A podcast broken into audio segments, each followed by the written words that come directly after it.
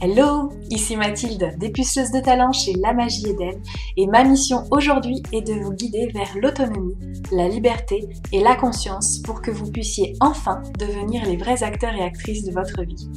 Après des années de travail salarié en tant qu'infirmière, je suis devenue entrepreneur dans le bien-être et la spiritualité et j'aide désormais les personnes à booster leur confiance en elles en leur faisant prendre conscience de leur potentiel illimité. Si vous êtes à la recherche de conseils, d'astuces, de retours d'expérience, de motivation, de partage et d'une bonne dose d'humour et d'amour, vous êtes au bon endroit. Que ce soit par pur hasard ou non. Dans ce podcast, seul ou avec mes invités, je vous partage tout ce dont vous avez besoin pour reprendre le lead de votre vie, avoir confiance en vous et redonner du sens à cette vie. Vous avez choisi de sortir de l'hypnose du quotidien et je vais vous y aider. Bonjour et bienvenue dans ce nouvel épisode de podcast où aujourd'hui j'avais envie de te parler du terme de mission de vie parce que très souvent j'ai des entrepreneurs qui viennent me voir et qui parfois doutent euh, de savoir s'ils sont dans leur mission, dans leur activité actuelle. Et donc euh, ils attendent un petit peu de moi que comme par magie je découvre leur mission de vie et j'aimerais revenir sur ce terme parce que en réalité la mission de vie c'est pas tout à fait ce qu'on peut imaginer. Et donc ça pourrait aussi apporter un nouvel angle de vue aux personnes qui sont en quête de cette mission. Parce que le métier que tu fais en tant que salarié semble vide de sens, te menant parfois au burn-out, ou que tu t'intéresses de près au développement personnel et spirituel, tu te dis rapidement qu'il faut partir en quête de ta mission de vie. Sauf que, à force de chercher, tu ne trouves pas vraiment chaussure à ton pied et que bon, peut-être que rien n'est fait pour toi et ça, ça met du doute, de la confusion et presque de l'incertitude à se sentir comme une lumière au travers du brouillard des autres. En vrai, la quête de la mission de vie, c'est un petit peu la même utopie que le Saint Graal. On force à chercher à l'extérieur, alors qu'en réalité, tout se trouve à l'intérieur. Et cette phrase, je sais ô combien elle est désagréable à entendre, mais elle est emplie de vérité et je t'explique vraiment tout pour toi dans la suite de cet épisode. Avant d'aller plus loin, j'aimerais te parler un petit peu du parcours que j'ai pu faire parce que euh, c'est suite à un burn-out en fait que j'ai choisi euh, de quitter le monde du salariat pour pouvoir euh, m'ouvrir quelque part à quelque chose de plus grand, à quelque chose qui m'appelait et qui était en lien avec mes compétences et mes capacités sans vraiment me soucier à ce moment-là de mission de vie ou quoi que ce soit ou quoi que ça puisse être d'autre. Mais en tout cas, il était vital pour moi de partir de cette situation dans laquelle j'étais et où petit à petit je me sentais mourir à petit feu. En sortant euh, de l'hôpital, donc, j'ouvre mon activité en étant plus dans le côté spiritualité, en assumant davantage le côté guidance, soit énergétique et pas forcément coaching, alors que j'avais la formation pour. Mais euh, voilà, je, me suis présentée comme ça au monde, euh, dans, le, dans le monde de l'entrepreneuriat. Et je me suis rendu compte en fait que régulièrement, les clientes qui venaient vers moi étaient des personnes en situation de reconversion professionnelle. Et j'ai choisi en fait de suivre cette voie. Sauf que j'ai eu envie de rentrer dans certains, dans certaines cases, dans certains moules. Et à un moment donné, en fait, dans l'entrepreneuriat, on peut aussi avoir des doutes. On peut avoir aussi des moments de savoir est-ce que je suis vraiment sur ma voie, sur mon X, comme dirait Yannick Alain? Est-ce que euh, je suis vraiment euh, là où il faut, là où on m'attend, et est-ce que je sers euh, le grand tout, etc. Et cette période, elle est venue plusieurs fois en réalité dans mon activité parce que il y avait une part de moi qui n'arrivait pas à associer le monde de l'entrepreneuriat et la spiritualité, comme s'il devait y avoir une espèce de scission, et ça crée des doutes à l'intérieur de moi. Est-ce que je suis capable de lier l'un et l'autre, ou est-ce que je dois choisir entre l'un ou l'autre, et si je dois choisir, est-ce que je fais le bon choix? Donc il y avait beaucoup d'incertitudes par rapport à ça.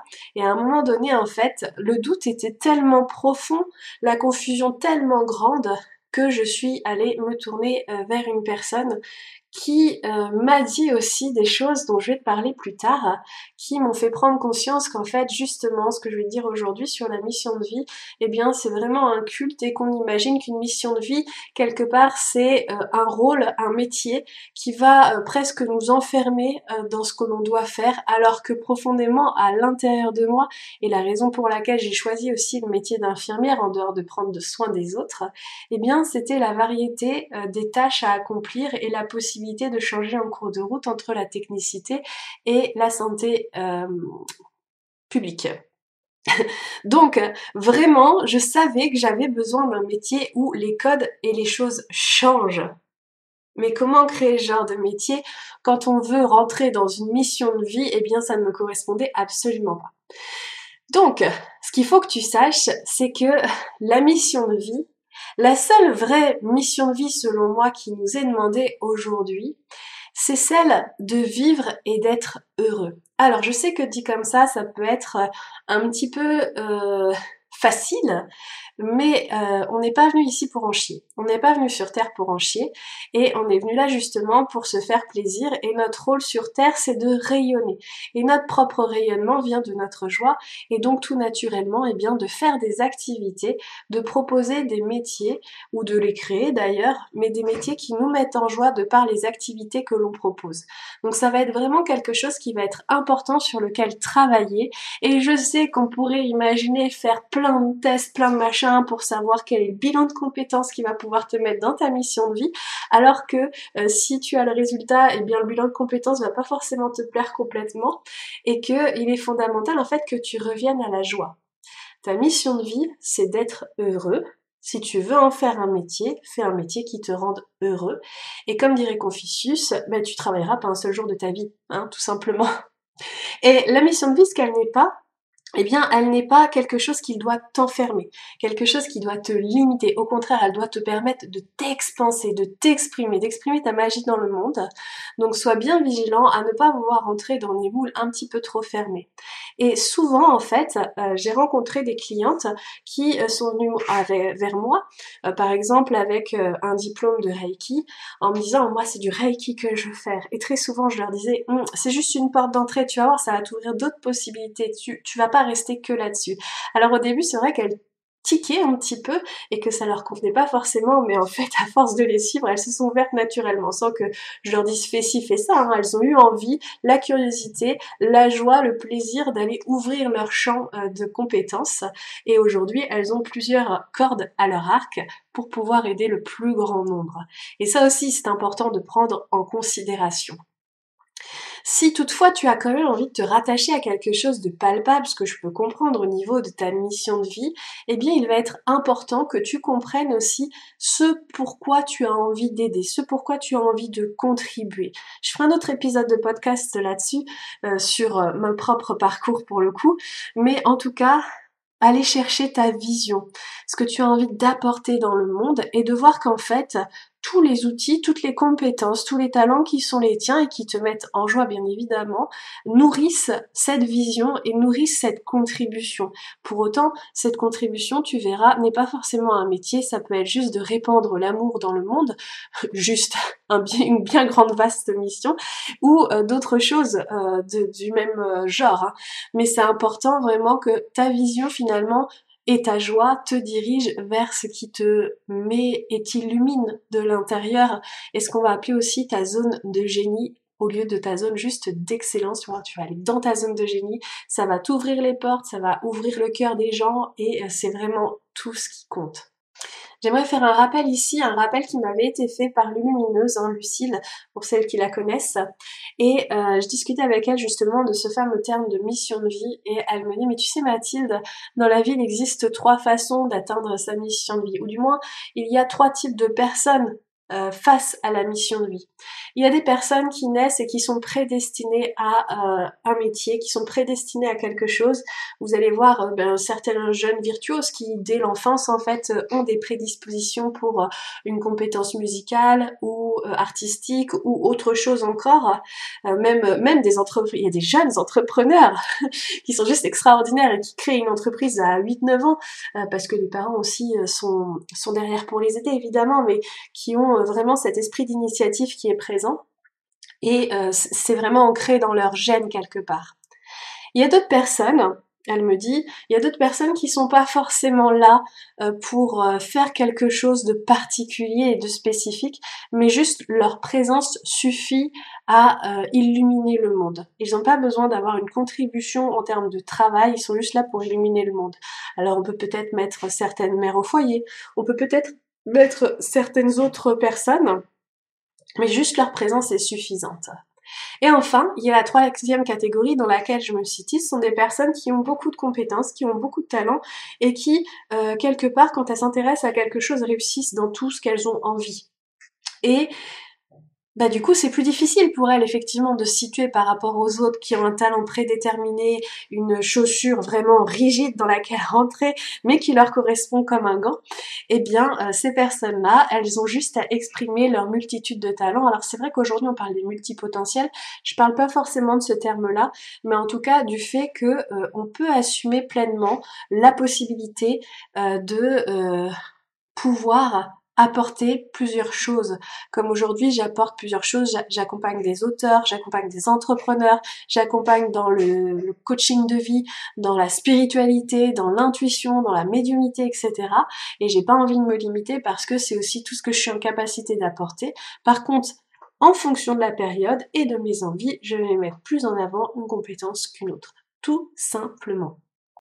Alors maintenant qu'on a dit tout ça, qu'est-ce qu'on fait? Parce que c'est bien beau euh, tout ce petit charabia que je viens de te débiter, mais euh, concrètement, euh, le mental là, il a envie de savoir bon bah c'est bien beau tout ça, mais moi j'en suis où? Eh bien, la principale action à mettre en place pour pouvoir savoir ce qui nous fait plaisir, eh bien c'est d'apprendre à se connaître.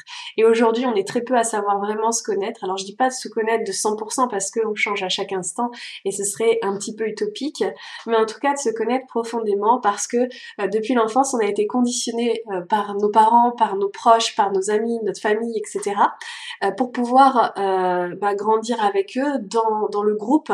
Donc on s'est conformé à certaines choses, quitte à s'oublier dedans. Et notamment, on a voulu faire plaisir aux autres. Et en fait, en faisant plaisir aux autres, on a perdu un petit peu de notre identité. D'ailleurs, dans le design humain, quand on parle du centre G, notamment le centre G défini, il est possible qu'on ait perdu notre identité à force de faire plaisir aux autres. C'est une vraie possibilité et donc du coup le mental est extrêmement présent dans ces cas-là. Et là, ici, eh bien, c'est une invitation avant de chercher sa mission de vie à savoir qui l'on est, à savoir ce que l'on veut et à comprendre aussi ce qui nous fait plaisir. Et justement, quand j'ai fait mon burn-out, quand on m'a dit fais ce qui te fait plaisir, je dis ah, je ce qui me fait plaisir. Bah je sais pas. Et été très compliqué de reconnecter à ça. Donc euh, c'est vraiment important aussi que tu puisses euh, reprendre euh, ce qu'il te faut. Il existe énormément d'outils hein, pour pouvoir t'aider. Tu peux très bien utiliser euh, la numérologie, le design humain, l'astrologie pour pouvoir aussi reconnecter avec qui tu es et te dire ah oui c'est vrai quand j'étais petite j'avais ça. Tout simplement. Ou reconnecter justement à qu'est-ce qui te faisait plaisir quand tu étais petit et que tu ne fais plus aujourd'hui et, euh, et de voir euh, comment tu pourrais le mettre en pratique. Je sais que moi stimuler ma créativité c'est ce qui m'a permis aussi de me détacher de tout ça. Donc en fait à l'époque bah, toujours dans cette période de burn-out j'ai repris mes crayons de couleur et mes feutres. Je cherchais pas à dessiner quelque chose de particulier, je voulais juste extraire ce qu'il y avait à l'intérieur de moi et j'ai pris beaucoup de plaisir à ça et j'ai découvert, j'ai redécouvert cette créativité, j'ai reconnecté avec elle. Puis après c'est la peinture qui est entrée dans ma vie alors que j'en avais jamais fait avant. Ensuite j'ai fait euh, des euh, orgonites, donc j'ai joué avec la résine et puis après euh, j'ai utilisé d'autres outils. Là je suis sur l'aquarelle et même si j'en fais pas un métier, en fait cette créativité elle me permet de renouer avec mon enfant intérieur et avec ma joie et ça me permet aussi de savoir ce qui me fait plaisir donc, utilise ta créativité, elle peut être vraiment un outil très performant pour pouvoir t'aider. Enfin, un dernier outil que j'avais envie de te présenter parce que pour moi il est vraiment important dans le cadre de la mission de vie si on veut revenir à une pratique professionnelle, eh bien c'est l'ikigai. Je trouve que l'ikigai, même si je ne maîtrise absolument pas cet outil, est super intéressant parce qu'il te permet en fait de savoir quelles sont tes compétences, tes savoir-faire, quels sont tes savoir-être, qu'est-ce qui te met qui te met en plaisir dans la vie et qu'est-ce que tu es en mesure d'apporter aux autres en fait. Et ça te permet en fait de trouver le cœur du cœur de ce que tu peux apporter si tu veux vraiment créer une activité autour de ça. Bien sûr, tu peux aller voir des médiums. La problématique en fait de ces pratiques-là, c'est que ce sont des réponses extérieures et comme je disais avec le Saint Graal, la réponse est à l'intérieur. La réponse vient de toi. La réponse vient de qui tu es surtout. Donc euh, le médium, il a ses quand il te dit des choses. Et donc il est possible qu'il se trompe entre guillemets ou en tout cas qu'il y apporte sa touche à lui et que ce soit pas tout à fait juste pour toi. Et ça suppose du coup que tu sois vraiment ancré dans ta vérité. Le problème c'est que si tu cherches une réponse à l'extérieur eh bien tu n'es pas euh, ancré dans cette vérité. Donc ça c'est vraiment essentiel pour que tu puisses te retrouver et te reconnecter à cette mission qui t'est chère nous arrivons à la fin de cet épisode de podcast. J'espère que celui-ci t'a plu et t'a permis de reconnecter avec quelque chose de plus grand que cette mission de vie qui t'enferme dans un métier tout au long de ta vie, alors qu'en réalité tu es peut-être capable de faire plein plein plein de choses et surtout que ça va te permettre aussi de te lâcher la grappe, de te lâcher cette pression de vouloir absolument rentrer dans un moule. Pourquoi les autres y réussissent et pas moi et euh, que tu puisses souffler par rapport à ça. Si euh, tu as des amis, euh, des connaissances qui sont dans cette quête et que tu penses que cet épisode puisse les aider, je t'invite fortement à leur recommander euh, ce podcast pour qu'ils puissent l'écouter à leur tour. Et puis, euh, si tu l'as aimé, bien, tu peux euh, liker éventuellement, en parler, faire ce que tu veux. Et en attendant, je te souhaite une très belle journée, une très belle soirée en fonction de l'heure où tu m'as écouté et je te dis à la semaine prochaine.